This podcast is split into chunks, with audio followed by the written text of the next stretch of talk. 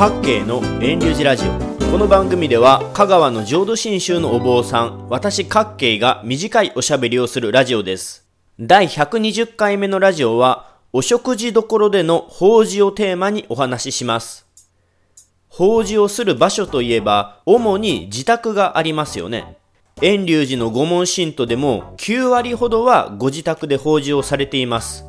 他にも総裁業者が経営する葬儀会館、旦那寺、菩提寺の寺のお堂などが法事の会場としてあります。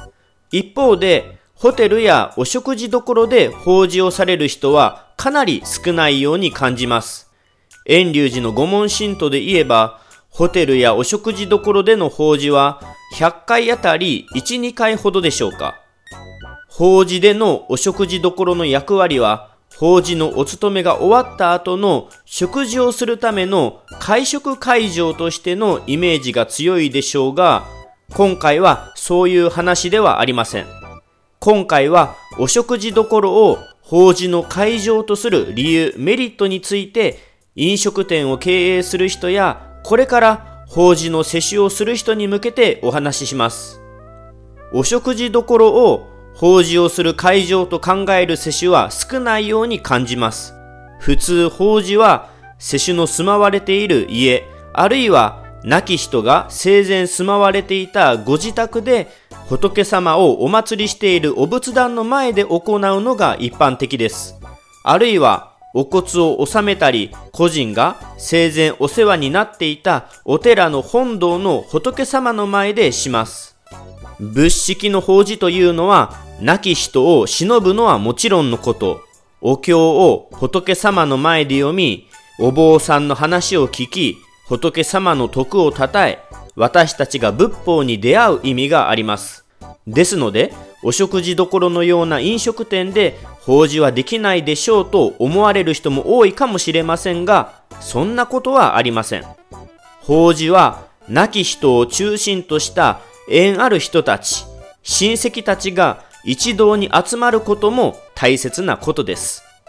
最近の家は広い駐車スペースや広いお部屋がなかったりしますが、一方でお食事処には広い駐車スペース、お部屋があったりします。地図アプリにも表示されるため、迷わずに集まりやすいメリットもあります。また、法事をするための掃除といった準備も、お食事処であれば、接種は負担が軽減されます。お食事処を会場とする法事は、世襲やお周りの人はお客のような感じで集まることができます。家に集まる法事は長く会えなかった親戚たちが一堂に出会えるという稀なありがたい機会なのですが、一方で世襲や世襲の家族は飲み物、お茶や軽食を出したり、お菓子を出したり、法事の後の食事、仕出しの管理の電話だったり、外に出て駐車場所の指示だったりと、バタバタとしてなかなか落ち着いて法事をすることができません。一方で、お食事処での法事は、世主もお周りの人も客として行くので、接待はすべてお店の人がします。そのため、世主は親戚が集まる希少な時間をたっぷりと過ごすことができます。自宅での法事の後の食事の仕方には、主に2つのパターンがあります。お食事処に行くか、仕出し、お膳を届けてもらうかの2つです。お食事処に行く場合は、場所の移動があるため、時間が余分にかかります。お坊さんをはじめ、後に予定のある人は、お食事に参加せずに帰る場合もよくあります。仕出し、お膳を届けてもらう場合は、お食事が冷めていることや、法事の終わり頃には電話が鳴ったりと、慌ただしくなってしまうことがあります。届けるお食事処側としても、配達する人員を用意しなければならないため、負担がかかります。それも大抵お昼の忙しい時にです。一方で、お食事処で法事をすれば、場所の移動をすることなく、法事のお勤めの後に続けてスムーズに会食をすることができます。それも調理したてのものを順番に出されるので美味しいでしょう。時間のロスがないため、家からお食事処に行くよりも大勢の人が食事に参加できます。もちろん、コロナ禍の今のような大人数での食事を控えるケースでは、そのまま持ち帰りを用意してもらうこともできるでしょう。お店側からすれば、法事の後の食事をしてくれたら、飲み物などの追加料金をいただける可能性もありますし、施主からすれば、場所の移動をせずに、お勤めの場所から食事の手配と、すべて一つの場所で済ますことができて大変楽です。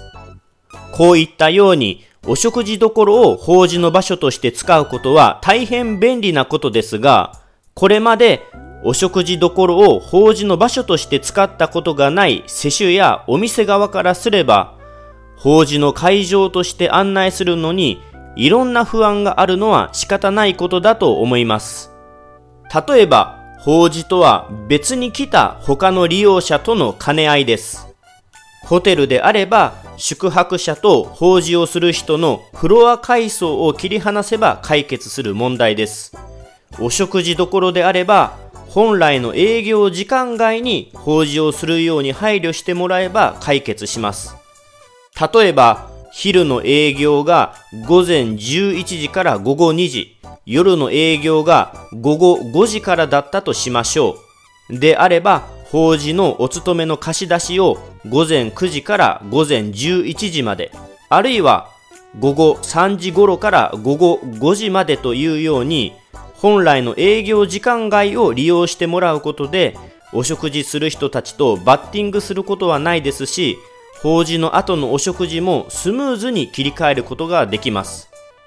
法事のお勤めの時に飲食店がすることといえば、最初と間の休みの時に飲み物やお菓子を出すくらいなので、営業時間外に法事があっても、本来の業務にそこまで影響はないと思われます。次に、法事のお飾りの準備についてです。法事で最低限必要なことは仏様周りのお飾りですが、これはお寺であろうと、家であろうと、ホテル、お食事処であろうと、基本は一緒です。仏様を正面にお祭りして、お花、おろうそく、お香、おりんを用意します。また、お餅やお米などなどのお供え物をします。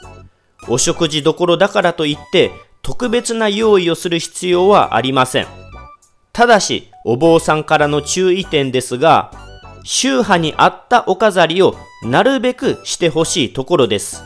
特に仏様、ご本尊の間違いはとても困ります。お食事処の経営者は、法事の依頼を受けた時に、世主から宗教、宗派、お寺を正しく聞いてほしいです。仏具などはありふれたもので大丈夫ですが、仏様間違いだけは困ります。もしも仏様のご用意ができない場合は、寺にご相談ください。お寺から仏様を運びご用意します。世主側はお位牌あるいは過去帳、また家への写真をご持参していただければ準備 OK です。こういったようにお食事処での法事はお店側からしても世主側からしてもメリットが多く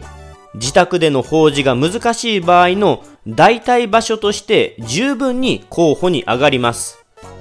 法事の会場として貸し出すホテルはそこそこあるように感じますが、お食事処ではまだそんなに多くないように感じます。コロナ禍の今はお食事処、飲食店は以前よりも利用者が減っていることでしょう。応援する意味でもお食事処での法事を検討してみてはいかがでしょうか。